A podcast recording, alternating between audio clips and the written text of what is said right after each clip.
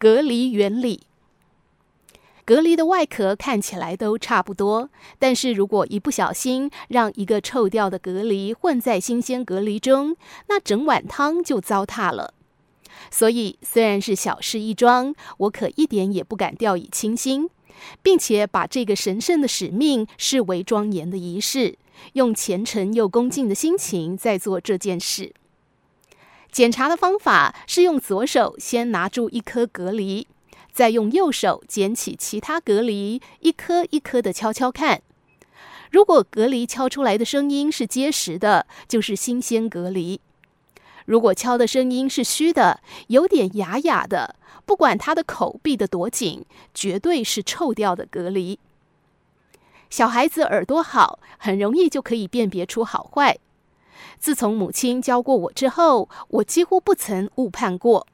也使家人每次在享受鲜美的隔离汤时，都会夸奖我这个隔离鉴定专家。有一天，母亲又买回一包隔离，我熟练地拿出一个大碗，开始我的鉴定工作。出乎意料之外的是，竟然所有的隔离都是坏掉的。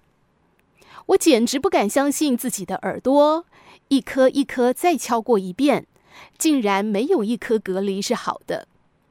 那种感觉就像是一位警察到公车上去抓扒手，结果发现一车的人都是扒手。我捧着那一大碗被判刑的隔离去告诉母亲，母亲非常惊讶地说：“怎么会这样呢？这个卖隔离的从来不会骗我啊！”于是母亲亲自动手检验，这才发现原来我抓在手中的那颗隔离是坏的，难怪敲起来声音全部不对。这种原来如此恍然大悟的经验，往往在孩子心中烙下深刻的沟痕，然后进入记忆的深处，等候生命的唱盘再度转到那个相似的部位。大学毕业之后，我开始工作，我非常的努力，对自己有些期许，也有些要求。但是有一段时间，我对周围的人都看不顺眼，在我眼中，每一个人都有令我难以忍受的缺点。我很想改造他们，但改造不了时，我又想躲避他们。我觉得自己很倒霉，很不幸，怎么都遇到了不好的人。正当我沉醉于自怨自哀的时候，心中突然响起《隔离之歌》。难不成我就是那个坏掉的隔离吗？我听到那么多别人的沙哑之声，竟然有可能是我本身所造成的。按照常理，一个人不会只遇到坏人，周围有些人对你友善，有些人对你不友善，这样子的几率是最大的。那么，我可能就是那个不好的人，用自己的高标准去检视周围的人，看起来我对大家都不满意，其实我最不满意的人就是我自己。我没那么好，别人也没那么差。我忘了当时我震惊于这个内心的自我发现有多久。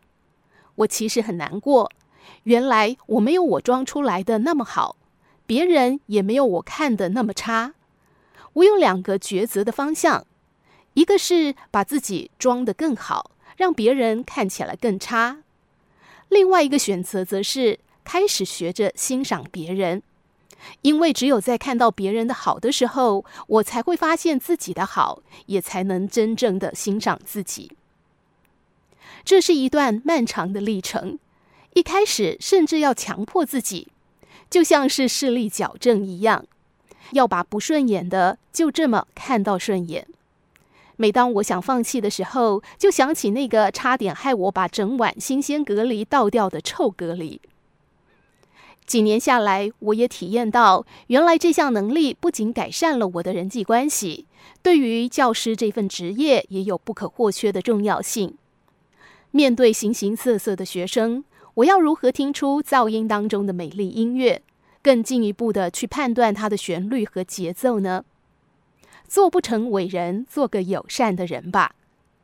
没想到，这么一件小小的家事训练，也可以对我影响如此巨大。